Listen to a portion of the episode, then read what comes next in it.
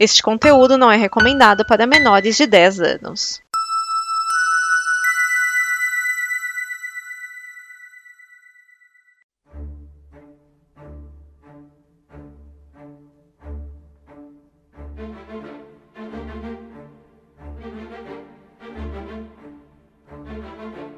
E nós somos os destemidos caçadores de vampiros. Eu sou Rodolfo Castrezana, também conhecido como Nerd Rabugento. Eu sou Pedro Ivo, também conhecido como Pedro Ivo. E aí, seu Pedro Ivo, como vai? Tô bem, tô bem. Tá caçando muito, muito vampiro aí em Guararema? Ah, não, é, tá faltando gasolina, eles não estão vindo pra cá. É, mano, os caras não precisam de sangue, os caras não precisam de gasosa, os caras precisam de sangue, parceiro. Não tem, não tem, não tem vampiro aí em Guararema, que aqui em São Paulo tá tendo bastante. É pior que eu vou dizer pra você, eu acho, eu acho que deve ter vampiro aqui, mas a cidade é tão tranquilinha que eles saem daqui em busca do sangue. Que eles ficam, é, é como se fosse o caixão, sabe? Eles vêm aqui, dormem, É. aí quando tem que fazer alguma coisa eles saem daqui. Tipo Guarulhos, né? As pessoas vão lá pra dormir e trabalham em São Paulo. Tá certo, não, tá certo. Cara, eu tô feliz, é meu, é meu primeiro podcast, sabia? Seu primeiro podcast? Meu primeiro podcast, só, só participei de um antes, e nunca ouvi, eu não, não- não fui atrás de ouvir, há uns dois, três anos atrás. Agora eu tô aqui. Ah, que beleza. Então, é, eu, eu ia dizer então que eu, que eu estava sendo o seu primeiro, mas você falou que você já teve um antes. Não, eu não tive, eu gravei, participei de um. Agora eu tô tendo. Esse é o seu. É, o nosso. o Então, nosso. mas, mas me conte assim, para quem está, está, conversa- está ouvindo, nos ouvindo pela primeira vez, quem é Pedro Ivo? Cara, Pedro Ivo, né? Pedro Ivo. Bom, eu, bom, primeiro assim, eu trabalho com ilustração, com quadrinhos mais especificamente. Trabalho como produtor de conteúdo e escritor, às vezes roteirista. Trabalho com comunicação, produzindo conteúdo nerd para conteúdo campanhas de marketing com ilustração e, e desenvolver e criação de campanhas. Sou autor do livro O Cidadão em Comum, que tá, foi publicado pela Conrad. Aliás, é um. Sabe, quando os caras escrevem livro, os caras chamam o livro de filho, né? E, e eu achava que, nossa, que estranho, porque filho é tra... livro é trabalho, não é filho. Mas depois que sai, é filho mesmo, rapaz. Como assim? Desenvolva, essa eu quero entender. É, você se sente. Primeiro, quando sai, você sente um orgulho é como se tivesse saído de você. E de certa maneira foi, saiu. Né? O cidadão em comum saiu, todas as ilustrações, né? todo o desenvolvimento. Embora tenha feito com a, com a Conrad, a Conrad se meteu muito pouco. Né? Então foi um processo foi um processo muito meu assim e aí quando as pessoas começaram a vir me procurar porque leram parecia que estavam falando de um cara que começou a falar do personagem principal falando de um cara como se e eu senti como se estivesse falando de um filho meu Puxa, eu adorei quando o Caliel fez isso, fez aquilo. Falei, esse rapaz é danado mesmo, isso aí. Mas, mas então, eh, me conte, fale um pouco mais sobre o Cidadão em Comum. Caliel, quem é Caliel? Caliel, cara. O Caliel é um aspirante ator paulistano. Ele, ele representa uma fase aí da minha vida que eu tentei ser ator, porque eu sou ator formado, caso você não saiba. E, e aí um dia ele acorda com poderes. Ele acorda com os poderes muito loucos e ele precisa decidir o que fazer. E por ter lido muito quadrinhos ah, na juventude, ele decide, ele como muitos de nós, ele acaba decidindo ser um super-herói na cidade de São Paulo. Só que a, a narrativa é muito calcada, apesar dessa questão dos poderes, ela é muito pé no chão, assim, né? O que a gente desenvolve, o que o livro desenvolve não, é, não são bem os poderes, mas é mais os efeitos dos poderes na psique e na vida social desse cara, e na- nas decisões que ele toma para a vida dele. E aí ele acaba agindo como um super-herói, achando que esse seria o grande papel, ele como ator, né? Achou que deveria ser esse um grande papel que ele poderia interpretar, e só que dá ruim, dá muito ruim. Ele acaba entrando numa eh, uma encrenca atrás da outra. Porque existe uma série de coisas que nos quadrinhos funcionam, mas, funciona, mas que na vida real não. Por exemplo, como é que você vai ficar caçando crime, velho? Por mais rápido que você seja, né? Então, tipo, o cara tá lá sobrevoando a cidade e onde é que ele encontra crime? E aí ele vai intervir num crime. Isso é uma decisão que você precisa de treinamento pra pra decidir de como você vai fazer isso. né? E aí você tem a primeira fase do livro, que é a primeira fase da vida desse cara, que é o que conta todo o livro, que é mais uma história de origem, que é ele se formando. Né? Ele vai entrando no submundo de São Paulo, não tem um vilão que ele enfrenta, uma força opositora muito forte, é ele mesmo, as limitações, a- as dores vêm dele. E aí depois, na, na outra fase, que deve ser publicada em breve, aí sim temos um vilão, temos outras pessoas com poderes, a gente vai abrindo esse universo. Mas, a princípio, assim, é um cara. É, é a história de um, de um paulistano qualquer que acorda com poderes e decide aprontar as, mil, as mil trave, travessuras aí. E foi muito bem recebido, e foi muito bem recebido por pessoas que achavam que não sei, que, que não iam curtir, assim as histórias de super Primeiro que eu tinha problemas, por trabalhar com quadrinhos, a pessoa pensa, pô, o Pedrão vai lançar um quadrinho. Mas não, resolvi lançar um livro. E super-heróis e livro, uma coisa que, né, um, água e óleo ali, talvez não, não, funcionasse, mas funcionou, chamei a atenção de, de tanto de, de, fãs, que tem muita gente aí ávida por novidades, né? Por ter sido lançado na Conrad, isso ajudou muito, porque a distribuição deles é muito boa, e também de gente do alto escalão da nossa cultura.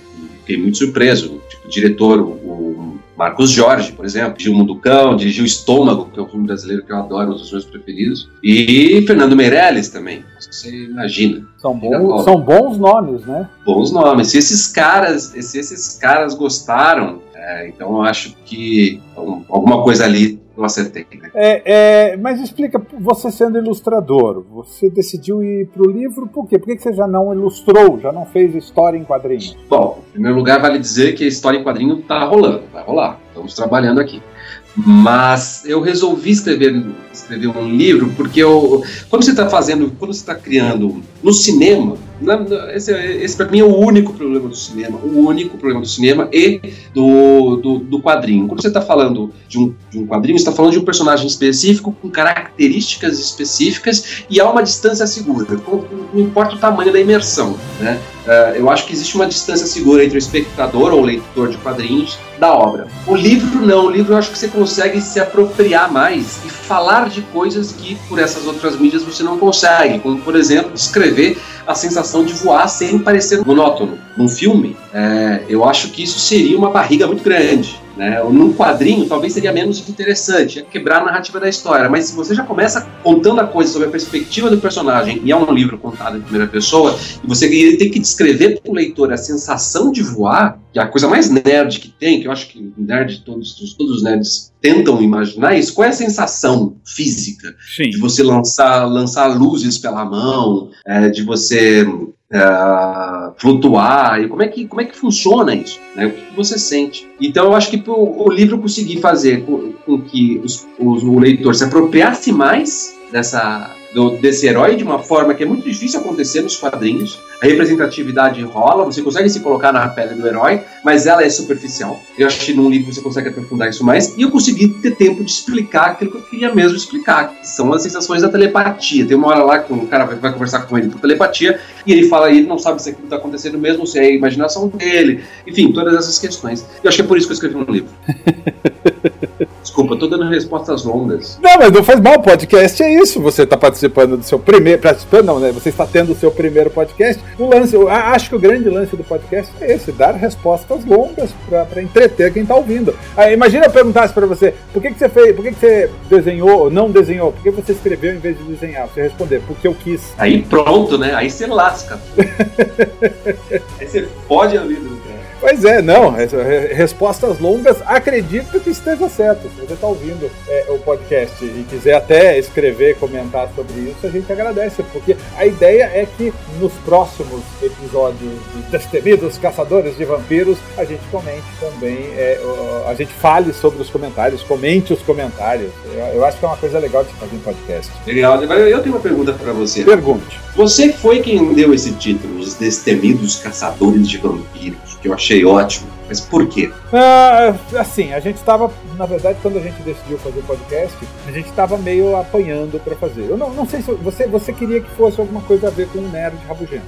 Seria legal, mas eu não sei. Hum. o Rabugento Cast, o Cast Rabugento, Nerd Rabugento Cast, não sei, parece que não é tão legal. Pode até ser mais marcante, mas eu acho que não é tão legal. Aí eu estava fazendo o logotipo de um outro podcast, eu comecei a fazer Pequena Prosa dos Horrores, que é baseada no filme A Pequena Loja dos Horrores. E aí eu escrevi lá Os Destemidos Caçadores de Vampiros, que na verdade é a tradução do título original do filme A Dança dos Vampiros, do, do Roman Polanski, se não me engano, de 68, um dos últimos filmes da Sharon Tate, que depois foi assassinada pelo Charles Manson. E aí eu. Sim. E aí eu não sei, eu, eu, eu brinquei com o logotipo Destemidos Caçadores de Vampiros, e aquilo ficou martelando na minha cabeça. Eu acho que, no contexto do que a gente pensa em fazer com esse podcast, que é uh, caçar alguns vampiros da cultura pop e da própria sociedade em geral, uh, eu acho que eu acho que encaixou bem, eu acho que ficou legal. E aí eu perguntei pro senhor, o senhor gostou? E eu gostei mesmo, gostei mesmo. Eu me sinto um caçador de vampiros, não sei se destemido, não sei se destemido, mas de certo um caçador de vampiros. Essa é uma boa pergunta. Quando chegar um vampiro, será que o senhor será destemido? Sabe, cara, que eu, eu li um livro da Anne Rice, acho que se chama Sangue e Ouro, e é um livro gigantesco, assim. Né? Nem, nem, eu nem, nem, nem, sou fã de vampiro, na verdade acho que vampiro é tudo fresco. Bom, é, vampiro parece que tem que ser. O único vampiro que não é fresco é meio vampiro, que é o Blade. E o Blade é, é pauleira. Mas eu tô pra ver um vampiro que não seja fresco. E os da Anne Rice são, por natureza, frescos, assexuados e tal. Tá. Deve ser uma consequência natural, eu acho, da eternidade. Chega um momento em que você fica numa apatia tão grande que você, você explora possibilidades mil, né? Então você acaba virando uma outra coisa. Tudo bem, né? não discordo dessa visão. Eu lia, eu lia isso e eu falo assim, cara, eu tenho tudo. Desse, né? é, tenho, tenho, tenho, eu sinto qualquer coisa por esses vampiros da Annie Rice, menos medo. Menos medo. É, vampiro já foi o tempo que o vampiro dava medo. Que, que ela que escreveu entrevista com o vampiro que saiu no filme, né? E, Sim. e e que aqueles vampiros, meu irmão, fala assim, mano, é, é uma. É, eu, eu, acho que o charme do vampiro é o tormento dele. Né? Sempre foi, não foi ele dar medo. Né? Com exceção do Nosferatu, ou do próprio Drácula, é, o Drácula, com exceção desses caras, você não, não, não, não é uma criatura que dá medo agora. Lobisomem dá medo. É, o... Você não consegue argumentar com ele. O vampiro você argumenta, você fala assim, ô oh, velho, faz isso, é embaçado. Vamos lá, te arruma um outro. O, o, o, porra do lobisomem não tem condição. Te arruma um outro, quer dizer que você ainda é traíra. Se, se o vampiro chegar, você ainda vai falar, não, não, pega aquele lá, ó. Poxa, mas é, ué. Né? Você tá ali naquela situação ali, ou você morre. Porque duas coisas que não dá. Você está fudido. Se ele te mordeu, ou ele te dá eternidade, ou você morre. As duas coisas são terríveis. Né? Então eu falei assim: ah, vou dar, eu vou procurar alguém que você possa eliminar. Você tem tantos que são, são comida para eles, porque eu. Agora você me colocou num problema moral. Exatamente, eu estou pensando nisso. Você, o que, que você faria? Você, você procuraria como, como, é, como é que você é um, um caçador destemido de vampiros uh, com esse problema moral, né? É. É, não, eu, olha, eu, eu, sinceramente, assim, eu não sei, eu não sei como eu agiria, porque eu nunca estive, provavelmente nunca estarei é, no mesmo ambiente que um vampiro, não que eu saiba. Né? É, mas eu, eu, eu não sei, eu fico imaginando, pensando no meu modo de ser, que eu estaria mais ou menos preparado para enfrentar um vampiro no momento que ele aparecesse, se esse fosse o meu trabalho. Tá? Se esse fosse o seu trabalho, sim, sem dúvida. Mas eu, é, pois é, eu não estava me pensando como um caçador, como um caçador de vampiro.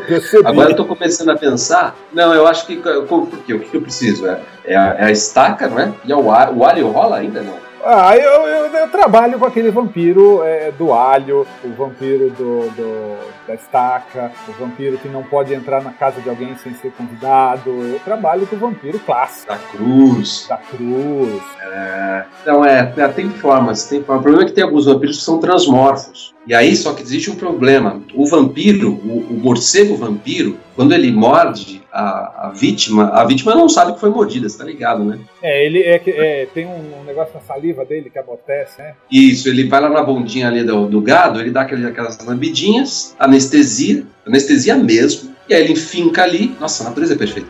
Ele enfinca ali e toma o sangue e ele transmite a raiva de vez em quando, depende do, do, do animal, ele acaba transmitindo a raiva, e aí acaba sendo. É, pois é, eu. Ah, eu tenho. Se, olha, agora, agora veio uma dúvida. Agora veio, agora veio uma dúvida aqui, Fabulho. Você acha que o, o, vampiro que não tem reflexo ele consegue tirar a selfie? Porque fótons, que é o lance aqui do celular, é diferente de espelho, hein? Mas uh, não teria, talvez, justamente isso, o, a necessidade da luz para fazer o reflexo, talvez? Né? É, uma, é uma pergunta interessante essa. É uma pergunta interessante. Por que não tem reflexo? Porque a luz não fica no espelho, talvez? Ele desvia a luz. Se ele desvia a luz para o espelho, ele deveria desviar a luz para os outros também. Para selfies, fotografias, filmes, essas coisas. Verdade. Por que, que ele não tem? Por que, que ele não tem? Ele não tem reflexo. Porque o cara, quando escreveu, precisava ter alguma maneira de, de, de, de solucionar o problema de, descobrir um vampiro no ambiente. Como é que você descobre um vampiro no ambiente? Ele cheira mal? Ah, não, cheira mal é estranho. Ah, já sei, reflexo. Ah, nossa, que lógico, não? É extremamente lógico. o cara que está ali não está ao mesmo tempo. Fantástico. O, o, é, é. Os, os vampiros, eles. A, a, eu não sei que eu esteja errado, a, o, hábito, o, o, que gerou a lenda do vampiro foi a, as, foram as culturas que bebiam sangue né, dos, seus, dos seus adversários ou das pessoas que eles admiravam. E isso, isso começou no Egito, porque você tinha. Porque os canibais, os canibais canibais for real, eles comem para pegar as características do outro, né? O, o, no Egito, bebia-se sangue para ter juventude. Sabia disso? Não. É, eles bebiam sangue para ter juventude. E aí, foi, e aí os escritores, quando foram criar lá os seus... Aí o Drácula, por exemplo, ele era um cara esquisitão, e o, e o Bram Stoker deve ter... Bram Stoker foi o criador do Drácula, né? Sim, foi. sim, sim. É, ele deve ter misturado as coisas aí, porque você tinha um, o, o Vlad, esqueci o nome do cara, o Vlad de Dracul.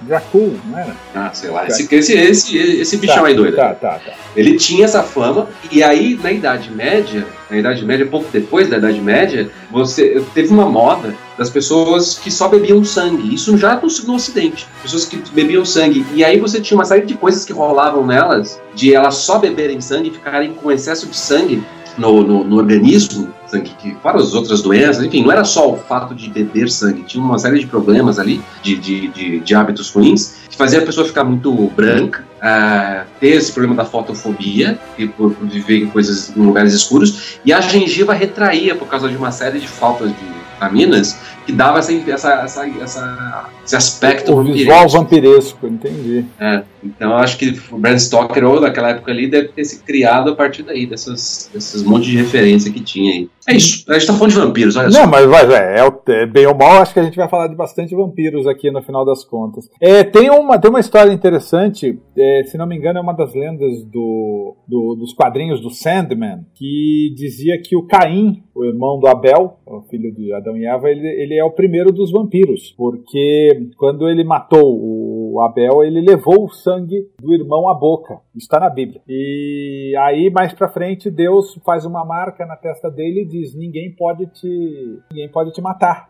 Olha, velho. Logo, Caim seria o primeiro vampiro. E é por isso que tem essa zica com a cruz. Porque a cruz é o símbolo, do, é o link né, do homem com Deus. Sim. E o cara que crê na cruz, e o vampiro tradicional crê na cruz, olha. É legal olha, isso, né? nossa, Não sabia disso, não, cara. Não sabia disso, não. Devia ter uma história com o Caim, né? Eu, então, tem alguma coisa, tem alguma coisa parecida, eu não lembro. Eu, puta, eu, eu precisava rever, reler Sandman. Sandman é tão bom, tão bom. Nossa, nossa senhora. Aliás, eu preciso ver Deuses Americanos. Eu não vi ainda. É legal, é legal, é legal. Melhor do que eu imaginava. Eu não li o livro, mas eu, eu até gostei na, na, na, medida do possível da, da série. Vou assistir, vou assistir. Eu, eu tô atrasado, Rabuja. Eu tô muito atrasado com as coisas. Tem um monte de coisa pra assistir ainda que não, não fui assistir. Coisas estão na Netflix que eu não fui ver ainda. Tô, tô, tô relapso. Eu não sou mais um nerd como antigamente. Tô mais pra caçador de vampiro do que pra nerd, velho. Tem que pagar as contas, né? Nossa senhora, meu São Genaro. Não tem nada de vampiro novo, né? Uh, filmes, séries, algumas coisas assim. Pô, é que eu, eu, que eu acho que a, a, a série lá da, da, da, do Crepúsculo ele deu uma estressada no tema vampiro. Você acha mesmo? Eu acho, eu acho que deu uma estressada, talvez tenha. Talvez tenha. Talvez a, no o momento que a gente esteja passando, tá, tá, o vampiro tá em segundo plano mesmo. E sei lá, quando é que vai. Quando é que ele vai retomar o, o lugar dele de direita. Como é que seria uma boa. São raras as histórias boas boas de vampiro, hein? São bem raras. Eu acho que você não consegue boas histórias de vampiros, tipo, ah, Drácula 2000 que teve, tem ah, um monte de aí. Difícil. É, é, é, aquele Underworld, né? Sim. Também que eu falei, nossa senhora, como é ruim, senhor. Mas eles são muito bons para filmes de ação, beleza, não tem problema. Mas filme de vampiro mesmo, como é que a gente adaptaria o filme de vampiro hoje? Ah, então, né? A gente tem que pensar até no que a gente comentou antes, nas tecnologias, como se encaixar as tecnologias. Como é que seria esse vampiro hoje, cara? Como é que seria? E, e, e, nem, nenhuma ideia que eu tenha agora soa legal. Que você tem lá, teve o True Blood, acho que foi a última, mais ou menos. A série, Uma sim. série. Teve a True Blood, que meio que brincou com isso, que os vampiros já eram aceitos e tal, mas é, eu não considero isso vampiro. Vampiro. É, é, como é que seria o vampiro? Eu acho que o vampiro hoje em dia tá dormindo. Eu acho que ele tá dormindo mesmo. É, ele ia estar hibernando, porque ele pode hibernar, né? Então ele fica lá hibernando, porque não tem, não, não tem espaço mesmo pra Na psique aqui, né? Geral, não tem. Mas um cara que eu gostaria de que voltasse é o Blade. Inserido no MCU, inclusive. Mas provavelmente vai voltar. Eles estão eles trabalhando isso de voltar. Na verdade, hoje eu vi a notícia de que o, o Jamie Foxx vai ser o, o Spawn. Eu vi isso, velho. O Jamie Foxx vai ser o Spawn. Então é bem provável que o, o Blade. Quem será que seria o Blade? Ah, é, eu falei, eu falei dele Chris- Chris Elba. Não, não, Ah, ele, ele já foi, ele foi o outro cara lá no Thor, verdade. não. Deixa eu tentar. o nome, porque As pessoas tinham falado do, do, do Jamie Foxx, mas não era o Jamie Foxx, não. Ah, Não vou lembrar. Pula essa. Vou lembrar. É, mas a gente pode pensar quem que pode ser o Blade. Sim, Wesley sim. Snipes pode. Sim, e quem, e quem, e quem poderia ser o Blade, então, já que o Jamie Foxx não está disponível? Bom, o Chris Elba já fez o Thor. Eu, eu gosto desse cara. Eu acho que ele é um baita de um ator. Por mim, ele podia até ser o Batman. é, Chris Elba não pode. Eu, eu, eu, eu, preciso fazer um, um, um parágrafo agora sobre o Idris Elba. É, eu, eu não sei, eu gosto dele como ator, eu, eu, eu acompanho a carreira dele desde a época que ele, ele fez o The Wire, ele fazia o. o- o- é, ai, tô, tô ruim de nome hoje. Fazia o Tinder Bell lá. É, e, e eu gosto muito do ator, mas eu, acho que ele. Eu, eu- eu peguei um certo ranço dele, porque parece que as pessoas têm- gostam tanto dele que qualquer coisa que ele faça é boa. E não é assim. Ele faz umas Não. porcarias pelo caminho. Lógico que faz. Qualquer um faz. Qualquer um faz.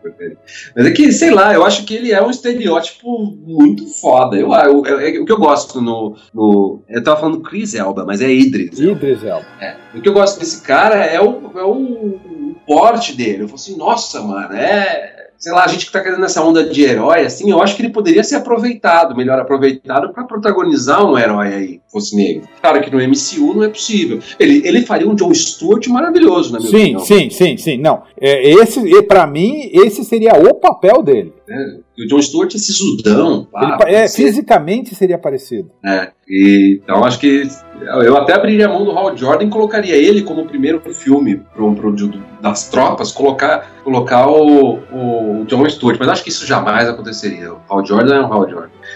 Bom, mas voltando pro Blade. Bom, é, Wesley Snipes não rola. Já foi, né? O MCU já, tá, já usou os principais atores atores negros. Você tem aquele lá, o, esqueci o nome dele, ah, que também tá no MCU, então não dá, faz o. Pô, bicho, peraí, mano. Deve ter. Idris Elba não rola o, dono, o, o Glover lá, que lançou o clipe This is America. Ele já, tá, ele já é personagem do filme do Homem-Aranha. Nossa senhora. Ah, calma, calma, que deve ter, deve ter. Gente, isso é um problema sério. Problema, devia ter mais atores negros. Ixi, quem Não, mais mas tem, tem vários atores negros. É a gente que não está acostumados com eles. Não, não estamos acostumados com eles. É, eu, eu tava vendo uma série chamada The Chi, The Chai, em inglês, o Chi, que é uma Hum. série com atores negros melhor do que eu esperava. Eu gostei dessa série. Cheia de gente que eu não conheço. O Fê, que- ah, já sei um, sei um. Não, não, não, não. Aí ia ser zoeira. Não, não pode. É o filho do Will Smith. Mas esse é ruimzinho. Ah, o filho do Will Smith, acho que nem vai fazer mais filmes. Eu acho que agora ele virou. Como que é? Estilista. Nossa senhora. Acho que ele pode tentar tudo. Pode, pode, pode. Eu, eu, eu gostei dele no, no, naquele filme com o pai dele, não do Shyamalan lá, o anterior, que é Em Busca da Felicidade. Nossa senhora, como eu gostei. Eu gostei muito desse filme. Gostei muito desse filme. Eu acho esse filme Quando- bastante piegas. Ah, não sei não. Toda história de superação é boa. Quando ela é bem feita, eu, eu, eu, eu gosto. É piegas, mas é, eu gosto de história de superação. Você gostar de coisa. coisa- pie- Pieguice é bom, Fabulho. Eu não, não discuto que o Pieguice seja bom. Tem alguns filmes piegas que eu realmente gosto. Mas eu não sei, eu, eu, eu acho que. Ah, ah, eu, as pessoas sempre me perguntam assim: que tipo de filme que você gosta? Eu gosto de filme bom. Se é filme de terror ou se é romance, comédia romântica, não me importa. Eu quero ver um filme que me entretenha e que me divirta, que seja, ah, no mínimo, me desafie um pouco. É, eu não sei porquê, mas o, o lance do filme Brega, ou mais. O Brega não, é mais piegas, ele, ele- parece que é o estilo de filme que mais me incomoda, talvez o que eu menos gosto hoje em dia. O problema é quando o filme Piegas, ele vai. é, O filme Piegas ele tem que ir pro lugar comum. Né? E aí é legal quando o filme vai para um lugar comum sem que você perceba, e você vai estar tá ali de boa concordando com ele. Mas quando ele está muito novelesco, quando ele. novelesco no sentido de, da previsibilidade, né? Eu acho que aí, é. aí me, me, cansa, me cansa um pouco. Esse é o grande problema, é previsível. Lembrei, lembrei. Um ator para fazer o Blade. Não precisa ser americano, correto? Não, não, pode ser. Lázaro Ramos. Lázaro Ramos. Lázaro Ramos. Eu vou, eu vou te dizer por que Lázaro Ramos, hein? Primeiro que se, se, se ele pegasse um papel desse, ele, ele ia malhar, ele ia conseguir, porque ele é, ele é um ator que a gente chama de ator do método, né? A gente tem a, é, a é pessoa, tipo, é, ele é um cara acostumado com grandes estresses, não ultimamente, porque né, ele é muito, tá muito mais no teatro, e segundo que ele manja tudo de nerdice. Eu conversei com ele. O, o, grande, o grande, um dos grandes papéis que ele gostaria de viver na vida é o próprio Mancha Solar, que é um X-Men brasileiro. É, o problema do Mancha Solar é que o Mancha Solar é adolescente, né? É adolescente. Não, ele já tá um pouco... Passado. É, é. Mas ele pegaria, ele pegaria um filme desse para fazer. O problema é o sotaque. Talvez ele teria que resolver o baianês dele, fazer o inglês de, do Bronx e tal. Beleza, eu acho que isso é um exercício que, que, que dá para fazer, que se ficar um pouco é, né, não não muito americano, também dane-se. O cara também. Então, esse, esse lance de, de, de, como se diz, do sotaque é, é, também passa fácil. Por exemplo, eu tenho um problema com o sotaque do, do ator que faz o, o Justiceiro. Eu, eu, acho que, eu acho que ele tem um sotaque do interior dos Estados Unidos, não um sotaque nova-iorquino, já que o Frank Castle é nova-iorquino. É, não, eu, é, eu tava reassistindo. Aliás, eu estou reassistindo essa, a, a segunda temporada do Demolidor. Que coragem. É, reassistindo. Reassistindo assistindo, mas é por outra, por, por, por umas razões aí, umas razões de, de pesquisa que estão tá, rolando aqui. Tá. E, e aí eu reparei nisso, eu reparei nisso na cena do telhado, que é uma puta cena, né? Toda o episódio do telhado, é, ele tá falando com aquela, com aquela coisa meio, é, muito, lembrando muito mais o Shane Sim. do The Walking Dead Sim. do que com o Justiceiro. E eu, e eu me lembro de ter pensado, mas peraí, ele não é texano, ele não é. Não, ele é nova-iorquino. Nova-iorquino. É, pois é. E, e, e, na série ele tá com esse sotaque? Na série própria dele? Na série do Justiceiro? É? Tá. Ah? Ele não tem um sotaque nova-iorquino. É, eu sei, isso me incomodou bastante. Mas então, mas voltando ao Lázaro Ramos, eu acho que ter, sotaque não seria problema.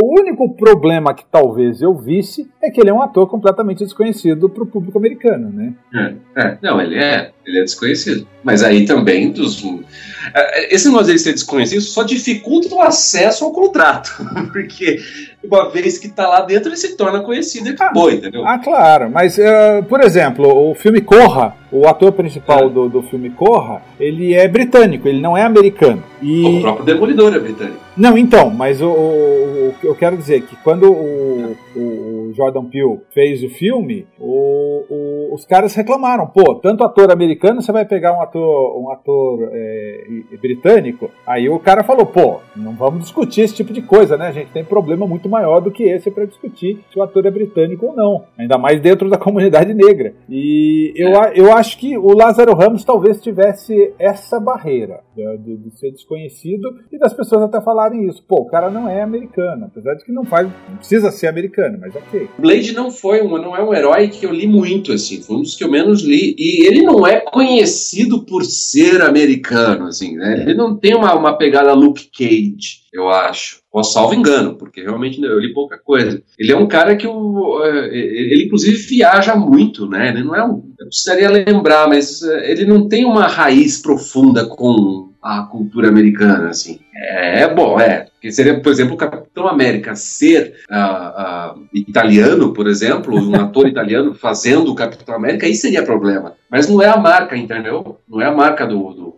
Luke Cage sendo britânico seria um problema. Não sei, talvez o cara não sei se o cara, é, acho que não é. Acho não é? Enfim, enfim, não, eu é. acho que o Lázaro Ramos seria um, um Blade razoável. Ele não tem altura, mas a altura a gente falseia ah, com diversos métodos aí. É, vamos fazer esse, essa campanha então, Lázaro Ramos como Blade.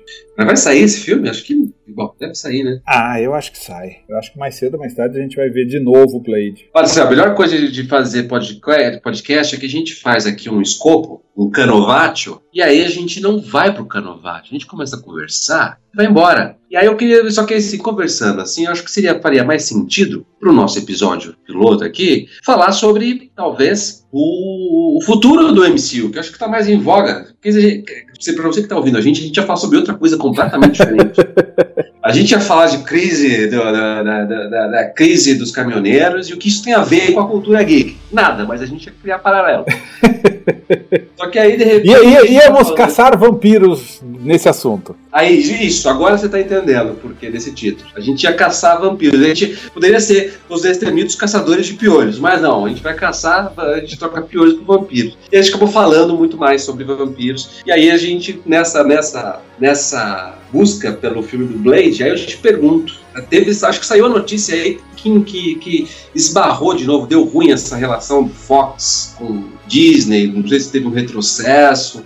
E aí eu acho que se, se tinha qualquer chance de ver os mutantes uh, inseridos no MCU, eu acho que agora está mais difícil ainda. Mas você nunca teve muita esperança disso, né, Rabujo? Do, dos, dos mutantes irem para Marvel? Isso.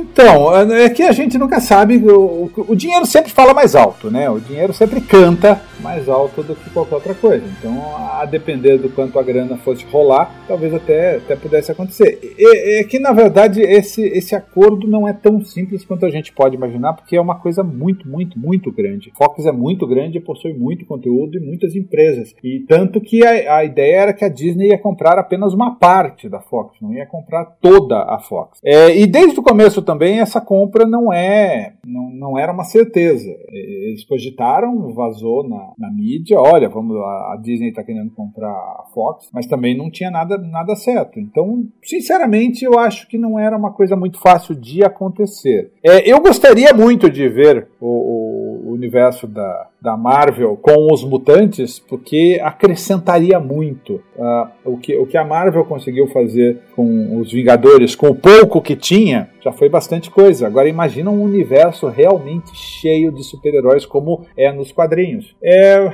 eu não sei, eu não sei, eu não sei o que vai acontecer. Não acho que vão fechar esse acordo muito fácil, não. Mas acho que seria legal de ver o Deadpool com o Homem-Aranha. Nossa, sim, Eu, eu, é, é, é, é na, eu acho que o que eu tenho mais curiosidade mesmo, eu acho que a Marvel tem uma, o estúdio, né? O estúdio da Marvel aqui, ela tem uma visão muito particular é, dos seus heróis e eu queria ver como é que isso seria, como é que eles tratariam mesmo os mutantes, né?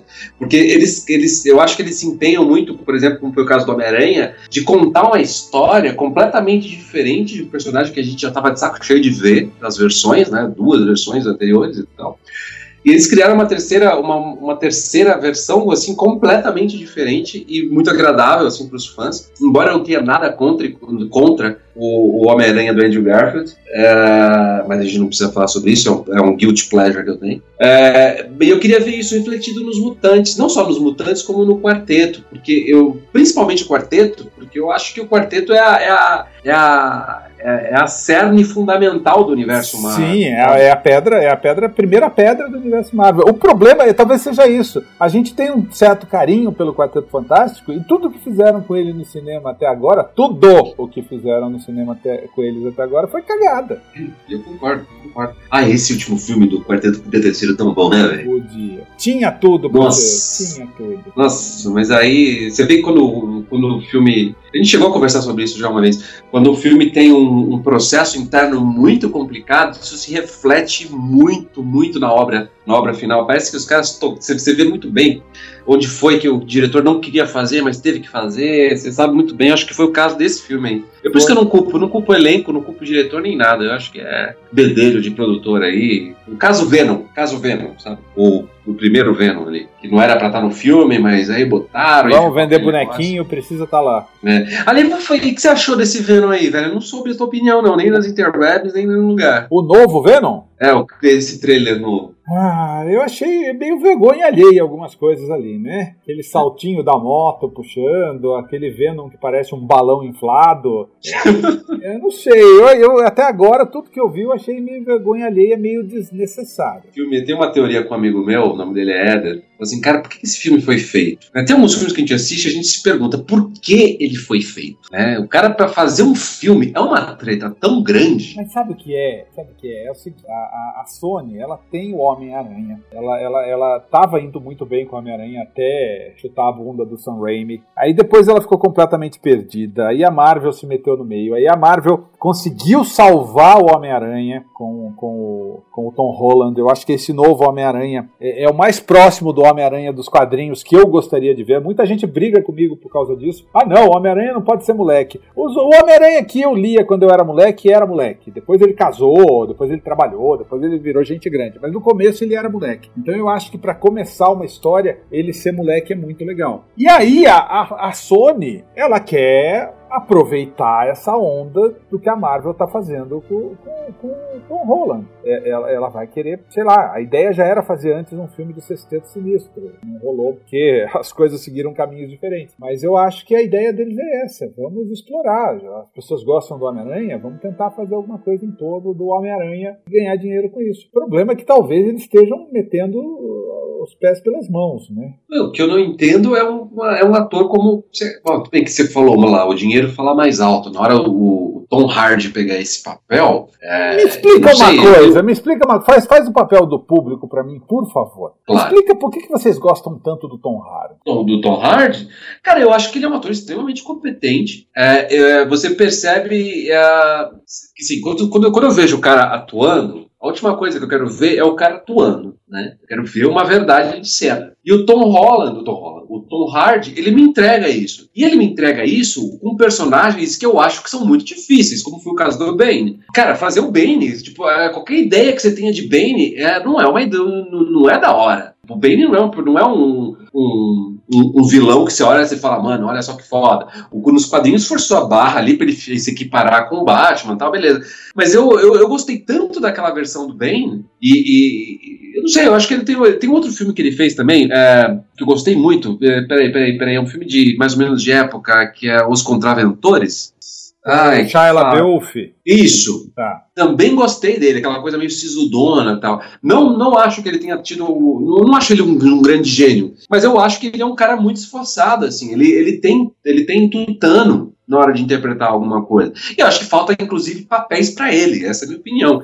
Então, eu, eu, o meu problema com ele é que eu acho que ele faz sempre o mesmo personagem. Eu, eu vejo ele, aquele, aquele filme do, do que o. que o. Como que é o nome dele lá, o ator do Titanic lá, o Leonardo DiCaprio, tá perdido no meio do nada. Ele faz o, o, um personagem sisudo, quadrado. Aquela série que. É, acho que é Tabu, a série que tava até na Netflix, ele faz um personagem quadrado. O Bane, eu acho um personagem quadrado. Eu adoro, acho o Mad Max o melhor filme de ação deste século. Adoro aquele filme. Mas é um filme da, da Imperator Furiosa. O, o Mad Max mesmo, apesar de que ele, dele carregar o filme nas costas, ele é aquele cara sisudo, fechado. Eu, eu não sei, eu não consigo eu não consigo ver o Tom Hardy fora disso. Isso me incomoda muito. Eu acho que ele é sempre o mesmo ator fazendo a mesma coisa. Eu entendo que você Mas... fala dele ser esforçado. Concordo plenamente com o fato de você falar que a gente não vê ele atuando. Isso é muito bom. Mas eu não sei, me incomoda eles. Eu, eu, eu, não sei. Eu acho que se um dia alguém fizer, eu vou procurar até na internet para ver se isso já não existe. Se um dia alguém fizer um, um mix das cenas dele de um filme pro outro, eu não sei se vai ter tanta diferença assim, não. Tem, é, eu não vou lembrar nunca desse filme, mas é uma comédia romântica que ele fez. Ele fez uma comédia romântica. Acho que você quer testar um ator, bota ele para fazer comédia. Ele fez como é com o Chris Pine e a Renée Zellweger, não é esse? Talvez, talvez. Talvez. E ele, eu nunca rio com comédia romântica, né? É, enfim, mas eu gosto de assistir, é agradável, porque a minha mulher gosta de comédia romântica. e, e aí eu, ele tava lá, uma cena, uma cena, um personagem extremamente trivial ali, no meio ali de uma coisa, talvez num, num triângulo amoroso, eu não me lembro, e também me agradou. Então eu acho que o poder de adaptação desse cara, eu acho, eu, eu, eu tenho essa opinião em relação a ele. Eu acho que falta um papel legal pro Tom Hardy, é o que eu acho que tá faltando. E eu, eu até agora, tudo que, que, que deram para ele, ele fez ele fez, assim, quase sem, sem nenhum problema. Só que esse, o cara tá. Não sei se ele tá numa posição em que ele pode exigir alguma coisa, né? Eu, eu, eu acho que é isso. Então, por a razão pela qual ele, ele pegou o Venom para fazer. É, todo, É mundo, todo mundo quer fazer filme de super-herói hoje em dia, né? Claro, todo mundo quer fazer, todo mundo quer fazer. E, e botaram ele pra fazer esse Venom. O problema do Venom, pra mim, nem é o Tom Hardy, é o conceito do filme. Ele, pra mim, é um filme que, que- carece de uma série de coisas. O, o conceito do vilão, de- desse personagem, tá ligado a um personagem que não está no filme, sabe? Então, tipo, você vai ter que mudar a porra toda. Não é nem por isso. De repente o filme é da hora. Né? De repente o filme é da hora, mas mesmo ele sendo da hora, eu acho que é um tiro no pé. Que vai ser da hora, pessoas vão olhar e falar, ah, legal, beleza, deixa eu voltar aqui pra minha atenção pro que eu quero ver de verdade, entendeu? Sabe o que me irrita? Sabe o que tá me irritando muito com esses estúdios? Eu vou, cara, não tem um estúdio, com exceção da Marvel, que tá prestando atenção nos seus espectadores. Parece que nada é feito pra eles. Já, você se sente assim? Ah, sim, sim, sim, sim. Ah, Parece o- que não é feito. Não, é, é, por exemplo, um exemplo simples, a Pixar. Eu acho a Pixar genial, acho a Pixar linda, acho a Pixar poderosa, mas eles fazem os filmes para eles mesmos, eles não fazem filmes para o público. Uma sensação. É Que uma às vezes dá certo, né? Às vezes dá uma bela. Às vezes dá certo. Não, não, dá muito certo. não. A Pixar dá muito certo, mas eu, eu imagino que os filmes eles fazem para eles. Ah, essa história é legal, eu gostei dessa história, eu vou fazer essa história. Diferente do que a gente comentou agora. A Marvel não, a Marvel faz pensando, olha, isso é legal, isso vai vender bonequinho, mas o público vai gostar. E às vezes você percebe esse cuidado da Marvel numa interação entre personagens, que tá falando de uma coisa que só quem leu a, a droga do quadrinho vai entender. Mas que ali também deu, pra quem não leu, pra quem nem nada, você não precisa. A Marvel é foda por causa disso, cara. Você, você pode assistir Vingadores. Não é que você pode, né? Se você assistiu Vingadores agora, esse Guerra Infinita, e não assistiu nada anteriormente, pode ser que você saia boiando. Eu acho que ele é um filme mais essencial. Eu acho que ali, eu acho que é a primeira vez que a Marvel falou: olha, você precisa estar nos acompanhando, porque esse filme é sobre os- todos os outros. Mas se você pegar os outros filmes anteriores ali, eu acho que ela tem esse cuidado de falar com o público es- especialista e com o público casual, né? Tem um outro nome, o público o- médio. O grande problema da Marvel é que é aquilo que a gente já discutiu, né? Não tem consequência. Ah, finalmente, talvez agora tenha. Talvez agora tenha. Talvez. É, eu acho que é um bem de um talvez, porque, sei lá, né? Personagens evaporados já tem, já tem filme pra sair, né? Então, é, não sei. A consequência acho que vai ser muito mais estrutural do que a, a, a, a evidenciada no filme. Mas é, mas sim, vai, vai ter, vai ter que ter, vai ter que ter. Vai ter que ter. Eu esperava, que eu esperava, desde o programa do 89 que a gente fez junto, eu esperava uma introdução, ah, não necessariamente nesse filme, mas nos outros, uma introdução dos mutantes, porque isso é uma coisa que eu tô querendo ver de verdade, mas acho que já não vai acontecer mesmo. E aí, então, dane-se as consequências. Não, e, me- e mesmo que, que a Marvel compre a Fox, essa introdução não vai ser muito rápida, não. Não, porque você tem uma saga pra terminar, né? Você tem filmes que não estrearam, os mutantes, você tem essa transição, ela, os caras conhecendo a Marvel que nós conhecemos, ela vai querer zerar o que já o que foi estabelecido, estabelecer novas regras, né? Estabelecer novas coisas. Eu acho, é, é, eu, eu não imagino a Marvel, vamos supor se hoje ela entrasse, tipo, ah não, beleza, comprou, ah, beleza, vai rolar. Não acho mesmo que ela vai pegar e vai fazer uma transição suave. Mas a gente pode falar de spoiler aqui? Pode, pode, pode. Pode, Pode, né? pode, Então, pode. estamos avisando, né? Mas tem- spoiler do que será? Do, do, do Guerra Infinita. Ah, não é mais spoiler. A regra, é mais. a regra, é, eu, eu, eu carrego essa regra pra vida. A regra é uma semana. Se a pessoa em uma semana não assistiu a um filme, ah, não é mais spoiler. Então, você teve uma, uma, uma- uma sacada lá, e aí, falando dessa coisa do. do, do, do do, do Doutor Estranho enxergar essas realidades e tal, mas eu imaginava que poderia acontecer, o que pode acontecer no, no, no futuro. Eu acho que é bem por aí mesmo. O Doutor Estranho enxerga essa realidade na qual precisava o, o, o Homem de Ferro vivo e ele garante isso. Então, eu acho que ali foi uma aposta que o Doutor Estranho fez e que vai acabar dando alguma coisa certa. Mas eu achava que poderia haver um reboot, sabe? Seria muito legal, que nem nos quadrinhos aconteceu o grande reboot do, do, do universo do, do- do- dos, dos Vingadores, assim. Né? Mas aí precisaria da, feiticeira escarlate para fazer isso. E aí, uma vez acontecendo esse reboot, aí você pode introduzir o conceito dos mutantes. Da mesma forma, é, já tem o Inumanos ali, mas o Inumanos ele tá descartado, tá pra lá. É, e, e eu acho que aí, a partir daí, puta, não, de repente a, a feiticeira escarlate, que é originalmente mutante. Puta, é verdade, ela é mutante. Olha aí. Porque eles falam dos aprimorados, só que eles não, não, não trabalham muito a origem deles, né? É, sabem que eles são aprimorados. Mas o é, conceito. É, eu, eu, acho que, eu, eu, acho que talvez a, o MCU não possa nem usar a palavra mutante. Não, não pode. O conceito mutante não pode. Mas. Aliás, como é que. Como é que, como é que eles fizeram isso, velho? O quê?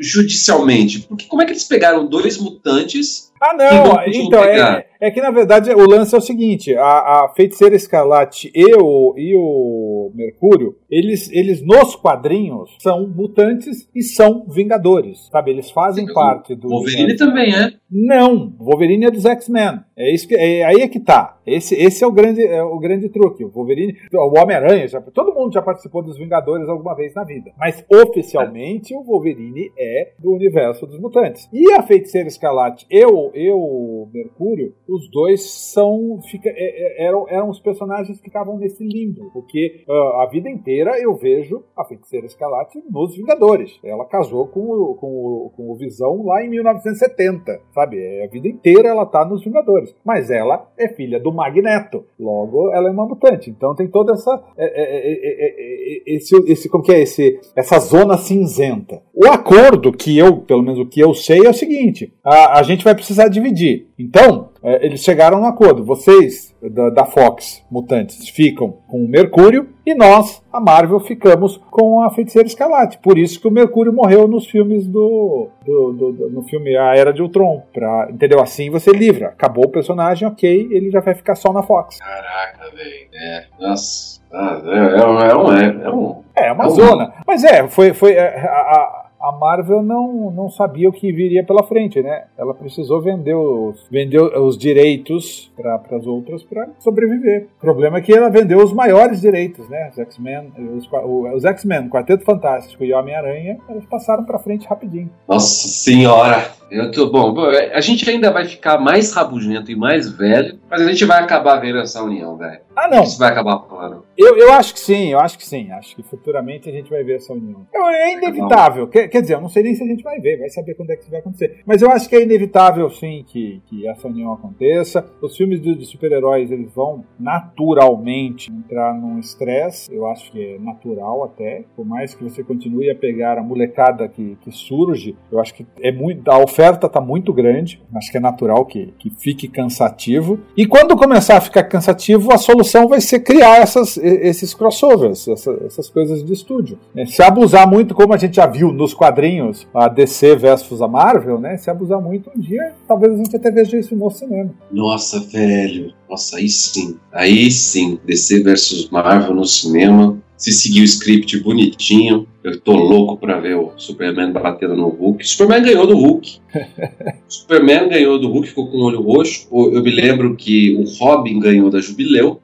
O Robin ganhou da Jubileu, o, o Wolverine ganhou do Lobo. Aliás, ali eu questionei um pouco, que eu acho que o Lobo pegaria essa, mas beleza, porque o Lobo peitou o Superman. Como é que não vai peitar o Wolverine? Aliás, aliás falta o, a, a, é o Lobo no cinema, né? A, a DC, ah. a Warner, ela tá perdendo uma tremenda de uma oportunidade, porque o, o, o Deadpool, depois o Logan, são dois filmes que, que provaram que, que o, o cinema super-herói para adulto funciona, dá dinheiro e o público gosta, é uma coisa nova. É, como eu disse, o filme de super-herói tá, tá, se estressando, então o, o, Deadpool e o Logan eram coisas novas, eu acho que funcionou muito bem. E eu acho que o, o Lobo seria o personagem perfeito para DC fazer essa introdução de um personagem adulto pro mundo delas. Porque, puta, imagina que coisa louca, o Lobo contra o Papai Noel. Cara, eu vou te falar uma, vou te falar uma parada aqui. Eu acho que. Escreve o que eu tô te falando, hein? Vai, vai estar nos anais da história. Eu acho que o primeiro, o primeiro, o primeiro crossover entre Marvel e DC nos cinemas pode ser Deadpool e Lobo.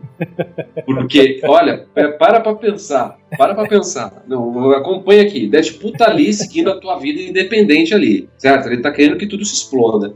Se, ele, se, se, a, se a DC saca, saca o movimento e, e, bota, e bota um filme do Lobo, as chances de rolar um crossover entre Warner e Fox é muito maior do que estúdios Marvel barra Disney e Fox. Porque a DC está precisando sair um pouco do seu. Né, como se diz no teatro, enfiar um cabo de vassoura no rabo. Ela está precisando dessa, dessa, desse impulso. E não sei se ela teria coragem de fazer um filme 18 anos do, do, do Lobo, mas se ela tiver, imagina, imagina as chances disso acontecer. Seria a coisa mais inesperada e renovadora dos filmes de super-heróis depois do, do, do, primeiro filme do Deadpool. Ou do Logan, que também para mim foi um respiro bacana. Mas, mas então, aí a gente volta naquele assunto que a gente já falou. Mas será que os estúdios estão preocupados com o público para fazer alguma coisa assim? Devem estar, né? Por isso que eu tô apostando. Todd McFarlane, ele, ele, ele foi muito inovador na época para lançar aquele filme do, do, do, que é ruim, né? O, o, primeiro filme do Spawn é ruim, mas na época a galera, tipo, uau, né? O, o um super-herói. Su, oh, ele foi o primeiro super-herói negro nos cinemas, velho. Não foi? É, eu não lembro que ano que foi que saiu, mas foi um dos primeiros, isso com certeza. Se não foi, foi o primeiro, no... foi um dos primeiros. Acho que foi em 98. Não, Blade acho que foi o primeiro mesmo. É, foi Blade primeiro. É, foi Blade. Mas aí você vê se, se, se, se o Todd McFarlane ele tá, se estiver seguro com a sua mitologia e entendido a dinâmica do que a gente está querendo ver no, na, no, no, cinema, e por ter contratado o Jamie Foxx, que também é um ator de método, também é um ator que, que, que, que, se entrega, bicho, eu acho que pode sair um puta de um filmão, velho. Porque se você pegar o, o, o, Spawn na sua era de ouro ali no começo, ele é extremamente dramático, mas ele tem uma, uma um teor autocrítico muito forte, assim. Quando ele vai tentar mudar de forma, ele acaba. É, isso está nas primeiras páginas. Ele acaba, para ver a Honda, né? Que é, que é o nome da moça dele. Ele, ele vai lá visitar e aí só que ele tá todo desfigurado, ele tenta mudar de forma, cara, ele só consegue mudar para a forma de um, de um homem branco loiro. e aquilo para ele é um. É, ferra com ele de uma forma. Então ele, ele é um personagem que é muito humilhado. Ele é extremamente humilhado. Durante toda a vida dele, assim, como Spawn, ele é um cara muito humilhado. E como ele sangra, como ele. aquela coisa dos anos 90, gráfica, né? Então, como ele. A Ângela vai lá, lembra da Ângela? Lembro. Falei da Ângela hoje. Falei da Ângela hoje. A Ângela vai lá, maltrata ele, ele apanha muito. Então, se você trouxer isso com uma pegada meio. Acho que eu apostaria muito nos anos. meio soturna, mas sem, sem a a camada negra, é, muito espessa, mas um, um, uma pegada meio fora da casinha, meio. meio... Ai, cara, eu usei a palavra, esqueci a palavra.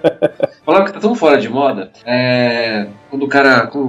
Sim, uma nova psicodelia, que eu acho que o, o Spawn ele, ele, ele permite isso, assim, criar uma psicodelia meio dark, meio estranha, bem urbana. Puta, deve ficar um negócio muito legal. Eu não sei se terão culhões, ou recursos, ou competência para fazer, mas se eu visse hoje um Spawn, o Spawn que eu ia ver hoje no cinema, com o Jamie Foxx, inclusive, que eu gosto, eu, ele só foi muito ruim como Electro, mas mesmo no Electro, você vê que o cara queria dar alguma coisa bacana, se pegar ali, eu, putz, eu vibro. Pode ser uma coisa muito difícil. Eu sou, eu sou eterno esperançoso, Rabugento. Eu, eu espero o melhor das coisas. Eu, fa eu sou o contrário, eu, eu, eu, torço pelo melhor, mas eu sempre espero pelo pior. Quer dizer, o, o, eu acho que, é, que você não pode trabalhar com super-heróis sem sair muito do lugar comum também, né? Ele não, não, não te permite grandes liberdades também. Você tem um fã, o fã que é, que é, que é cânone, o fã que é. é o fã que é, que é o fã. O fã que é muita coisa. O fã, é, o fã é o que estraga tudo. Não, não é. A culpa não é do fã. Isso, é, apesar de qualquer coisa, a culpa não é do fã. A culpa é sempre do estúdio e dos executivos. É de quem dá o dinheiro que começa a exigir, exigir coisa, né? Tipo, eu não sei como é que era feita antigamente, hoje, mas antigamente você tinha o estúdio, às vezes mandava o criador, você que sabe melhor do que eu, você que, às vezes manda o criador pro cara que tem o dinheiro. O cara que tem o dinheiro, a gente confunde produtor com o cara que tem dinheiro. O produtor também é o cara que tem dinheiro. O cara vai lá dar uma grana e tem lá ele como produtor. Mas o produtor for real é o cara que vai lá e constrói as coisas. Ah, sim, né? o produtor for real é quem põe a mão na massa, ele produz. Isso, que produz o filme. Mas às vezes você, os estúdios mano, precisava captar dinheiro lá de um cara que, tem, que tinha muita grana e mandava o criador lá em reuniões para casa do cara. E aí o cara, o, o cara lá fala assim: ó, oh, eu tenho essa ideia aqui e tal. Então você tinha que convencer o cara que vai dar dinheiro a que o do, do que a sua ideia é boa. Seu, que a sua ideia é boa, mas o cara não sabe de cinema. O cara não sabe nada. O cara só tem dinheiro entendeu? Então, às vezes, isso acontece muito, assim, ou hoje menos, porque eu acho que os estúdios têm mais autonomia, né? Tem mais. É uma, o formato de se fazer negócio mudou muito, né? Porque eu acho que ficou, ficou, ficou, bem diferente. As hierarquias agora são outras. Mas antigamente era assim que se fazia. Como, por exemplo, o Michael Keaton não era para ser o Batman. Nunca foi. Não era a escolha do, do Tim Burton. Era ele foi porque ele era um cara.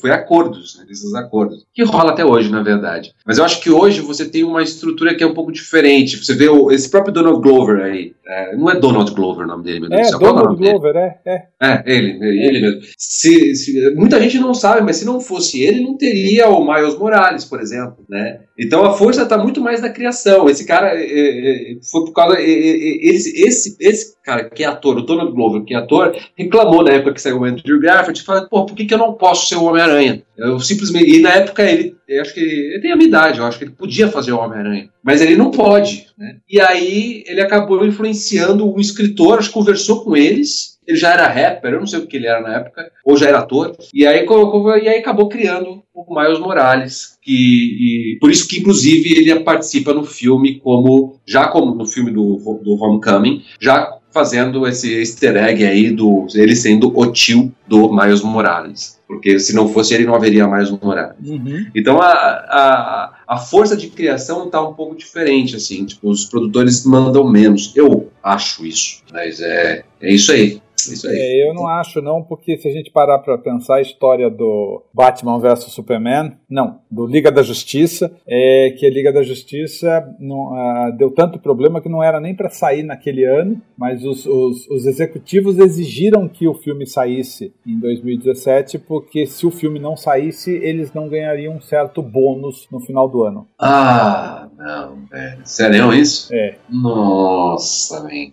Pois é, aí a gente vê que sim, tem influências boas e ruins de todos os lados. Nossa, é, você, tem, você tem os caras que trabalham com cinema que estão cagando pro cinema mesmo, né? Ah, sim, é, é um produto, de, é, é, uma maneira de ter dinheiro no banco, né? Não é realmente o cara que gosta como consumidor. É, é como em qualquer, eu acho que como em qualquer é, área, o cara, o cara foi para aquela área, migrou para aquele negócio de ganhar dinheiro e lá ele ganha dinheiro, não necessariamente gosta daquilo que ele faz. É. E, aí, e aí você começa a ver a, a, o, o, o, diretor como quase como um deus assim mesmo, né? Porque o cara tem que criar e sustentar um ponto de vista, defender esse, esse ponto de vista no pré-desenvolvimento e no desenvolvimento, na pré-produção, na produção, na pós-produção, e ainda tem que lidar com esses caras, porque o, o, eu me lembro de uma coisa ou outra do, do Zack Snyder tendo problemas em lidar com, é, com, com, essa galera. Assim, chegou num ponto em que, talvez por questões pessoais que a gente conhece, é, é, ele já não conseguia mais fazer esse meio de campo com quem tinha dinheiro, com quem produzia, com os atores, que o diretor ele não, de um filme ele não só dirige os atores, como ele dirige todo o staff, né, staff é a palavra, mas toda, toda a, equipe. a contra-regrar, toda a equipe. Né? Depois ele vai para a mesa de edição, passa meses lá, e aí enquanto isso fica lá os que investiu dinheiro lá no ouvido do cara, e aí ele tendo que acalmar os ânimos e garantir que aquilo ali funcione, porque se não funcionar, é, é, o, é, o, é o orifício dele que está na reta. Então eu fico olhando e falando, nossa, como estressante a cabeça de um cara só para ele fazer um filme, né? Como estressa, né? Como uma coisa fica assim. Hollywood é muito assim, no Brasil é um pouco diferente, porque a nossa, nossa forma de fazer cinema é um pouco, é, é um pouco diferente, assim. Tipo, a expectativa é sempre baixa, né? Aliás, poxa, vamos marcar o próximo, próximo podcast aí para falar de 3%? Porque eu tô, tô, com, tô com veneno aqui para dizer. vamos pensar no que vamos se vamos falar sobre 3%, porque é, eu tô com uma má vontade para ver essa segunda temporada enorme. Nossa, eu comecei a ver a segunda temporada. É, virou um, um sci-fi meio malhação mesmo, eles assumiram mas, isso. Mas a produção tá muito melhor. Tá, da primeira tá. temporada. É que eu não sei, né, cara? Eu não sei. Eu acho que esses caras eles não se preparam bem para uma segunda temporada. Eu senti, eu senti isso logo de cara. Sim. Ah, não, a, história, a gente não se preparou bem para isso. A história é meio cuspidona. Vamos, vamos resolver logo. Põe uma história. Que história que ah, já sei. Vamos, conta qualquer coisa aí. É, é, 13 razões por que é a mesma coisa. Que eu acho que na época que saiu o primeiro eu fui assistir, porque era realmente um negócio que estava ali chamando a atenção. E na época eu me lembro que eu fiz um, umas palestras para a garotada e falavam muito disso. E, os, e os, eu fui conversar com os professores eles estavam não sabendo o que fazer, precisando de apoio do Conselho de Educação para lidar com essa série. eu falei, nossa, cara, o que tá rolando? Eu fui assistir, realmente tem ali e tal. E aí depois eu vou ver a segunda temporada, ela parece um, ela parece um institucional. É, a série ela é um, virou um institucional. Sabe aqueles, aqueles, aquelas dramaturgias cristãs que solta? É, que os Estados Unidos solta muito isso. Filmes cristãos, que, que, que, que, parecem. Ah, tipo, A Casa, A Casa, sabe? Acho que é A Casa o nome? Não. Sabe um filme aí? É, não, não me lembro. É, a Casa da Cabana, alguma coisa assim. Ah. E... ah, sei, sei, sei. Eu não vi, eu sei do que você está falando, é. É, é um filme cristão, né? Sim. E, e aí pareceu isso, assim. Parece. Ele ficou muito mais preocupado com os adolescentes e virou uma malhaçãozinha, que é uma referência justa, né? Uma, virou uma malhaçãozinha com um teor de, de uh, tentando explicar por que a menina foi estuprada e todas essas coisas, os, os, impactos, tudo muito competente, só que muito mais didático. Então me pareceu essa segunda temporada do, dos 13 Razões Porquê, ela ficou muito mais uh, parecendo filme séries cristãs. Aí eu falei, nossa, né, que cozice. Mas eu entendi por quê também. Entendi. Eu entendi essa décima quarta razão por quê. Não, é, a, a, segunda temporada de, de, de 13 Reasons eu também tô assim com uma tremenda má vontade. Essa, sinceramente, ou o 3%, eu, 3% eu ainda assisti ao primeiro episódio. Agora, esse, essa 13 Reasons eu acho que eu não vou ver, não. Aliás, uma coincidência macabra, eu cheguei a falar sobre isso, cheguei a postar sobre isso em algum lugar. É, no primeiro episódio do 3%, que estreou no dia da demolição, não sei se foi um dia ou um dia depois, da, que, que, do, do prédio incêndio, que caiu. Né, e aparece a fachada desse prédio, que ele é esteticamente legal para um cenário pós-apocalíptico. Né? Aquele prédio era um negócio muito louco. E aparece na fachada, assim. Acho que foi um dia depois que eu, eu, eu, eu acho que foi uma semana depois. Uma semana depois. É. E aí eu olhei e falei, nossa, e uma fachada rápida, assim. Nossa, tem essas coincidências. Aliás, também é um outro tema pra gente discutir. Coincidências que aconteceram. Aliás, então, vocês que estão nos ouvindo, se é que tem alguém nos ouvindo, por favor, mandem temas, porque vocês já perceberam que nós, nós, nós, nós elucubramos muito, nós viajamos muito. E o que eu acho muito legal, porque eu acho que a conversa fica mais orgânica quando é assim. Também acho, também acho. Seria legal se vocês sugerissem temas para nós. Falando em Como conversa orgânica, eu me lembrei qual ator eu acho que seria legal fazer o Blade. Oh. John Boyega. John Boyega, velho? Você tem certeza? Sim, sim. É, mas ele tem uma cara cômica, velho. Sim, eu acho que seria uma pegada muito diferente para ele. Não precisaria ser o ator de ação, motherfucker, como era Wesley Snipes. Eu acho que a gente entregaria um Blade muito diferente. Poxa, John Boyega. John Boyega. Você não, você não gostou, pode... né? Não, não, não é que eu não gostei. Não, não, não, não, calma, eu preciso, eu preciso trabalhar melhor a ideia. Eu não imaginei o John Boyega, porque a única referência que eu tenho é Wesley Snipes. E o personagem não é, ele não é, ele não é proxy assim. Não é um personagem que você. Eu, eu, Nossa, que hoje em dia tanto faz. Eu, eu acho que o John Boyega, ele, ele, ele é, também é um bom ator, assim. Eu acho que ele, ele conseguiria entregar um bom. Acho mesmo que ele conseguiria entregar um bom Blade. E, não, nesse, e a gente ficou apanhando para achar um nome de um ator negro. É o único que está livre aí, realmente. Verdade, verdade. Então, então tá, eu apoio John Boyega pra, pra Blade. John Boyega pra Blade eu apoio. Ué, paciência. é o que tem, né? É o que tem, pô. Tá certo. Vamos, dar, vamos, vamos encerrar? Então é isso, eu acho que já chegou a hora do, dos, caça, dos destemidos caçadores de vampiros irem dormir. Ai, aí. É. Vamos Gostei, não sei, não sei, não sei você ouvinte. Gostei muito de fazer, gostaria de continuar fazendo, mas nós queremos a opinião de vocês. A opinião de vocês é muito importante. Eu sei que a maioria esmagadora de vocês é fã do Nerd Rabugento, por isso que vocês estão aqui. Mas se você é meu amigo, se você me conhece, se você é uma das meia dúzia de pessoas que me conhecem, por favor, também se manifeste, porque é importante para mim saber que eu estou pelo menos agradando as pessoas que eu conheço. Né? E, seria legal se vocês nos dissessem aí, uh, uh, pode sugerir temas ou desenvolver os temas aqui. Aliás, Poxa, seria legal se vocês me disserem, disserem pra gente nomes de atores negros, outras opções para fazerem o Blade. Uh, aliás, também seria legal incluir nessa lista quem faria o Miles Morales. Não vai demorar muito para sair o do Miles Morales, porque tem esse longo animado. Mas quem faria o Miles Morales? O filho do Will Smith aí, ó. ai, ai. É, eu, ele, ele, nesse caso, eu acho que encaixaria.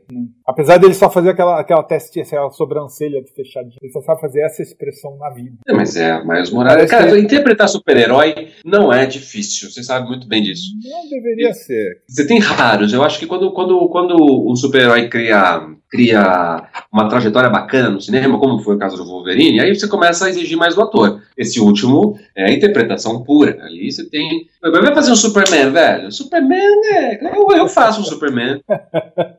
Eu acho que o Superman é mais uma questão de jogo de olhar, um pouco de edição ali, do que interpretação. Batman é um pouco diferente. Tá, Batman, você não concorda? Não, eu acho que se a gente vê o, o, Superman do Christopher Reeves, a gente vê que o cara destrói na interpretação.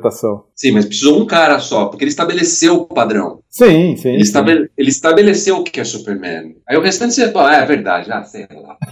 É que eu acho mesmo. É que a visão que eu ainda tenho dos super-heróis, isso pode, a gente pode discutir depois. A visão que eu tenho dos super-heróis é que eles são um pouco bidimensionais ainda, sabe? Tipo, tô, é, é, muito difícil. Eu, tipo, eu não. Eu custo a crer, a, a crer na, na, nas múltiplas facetas. Eu, eu custo ver um super-herói como um homem, sabe? Entendi. Entende o que eu quero dizer? Entendi, entendi. Então tá bom, vamos guardar esse assunto então para o próximo episódio. Anota aí pra gente não, não esquecer dele. Deixa ele anotadinho. Sim. A gente, de repente, a gente já começa o segundo episódio de Os Destemidos Caçadores de Vampiros, falando da bidimensionalidade, que palavra bonita, dos super-heróis. Vamos falar sobre isso e Vamos. sobre o que vocês quiserem também, sobre nossa vida privada de caçadores de vampiros. Se você tiver alguma dúvida, a gente pode desenvolver ali um manual também de como você caçar vampiro e ser como nós. Ser como nós. Vamos fazer um, também. Nosso terceiro podcast vai ser um manual prático de, de como se tornar um caçador de vampiros em quatro, cinco passos. Isso se a gente não mudar o assunto até lá. Claro, claro. não garantimos nada, não garantimos nada. Então é isso. É, eu sou o Rodolfo Castrezano. Eu peço que vocês me sigam lá no Instagram, arroba nerdrabugento. Eu também tenho um canal no YouTube. E deixem as perguntas, os comentários aqui no, no, no na, na, Combo Podcast, que a gente está na Combo Podcast. Eu não, não falei isso, deveria ter falado isso no começo. O Vinícius vai brigar comigo. É, é onde, você, onde o vídeo será publicado, na Combo. E você deixa o comentário na Combo, deixa o comentário lá no, no, no meu Instagram, no Instagram do Pedro. Qual é o seu Instagram, Pedro? Arroba Pedro Ivo, tudo junto, underline 3 V14. Que raio, ah, é, é, olha, olha, 3V14, de, de Pi, Pi Pedro Ivo. Então. Ah, Deus do céu! Tá bom, vai. Pedro Ivo, Pedro Ivo Underline 3V14. Me procura lá. Eu tenho também um canal no YouTube, um pouco inativo, mas com muita coisa bacana, que é o uh, youtube.com/barra Pedro Ivo também. Isso. E aí você, e aí vamos lá, tamo junto, tamo nessa. Obrigado pela companhia de vocês. É isso aí, então, até a próxima. Até a próxima, tchau, tchau. Esta é uma produção da Combo. Confira todo o conteúdo do amanhã em nosso site comboconteúdo.com.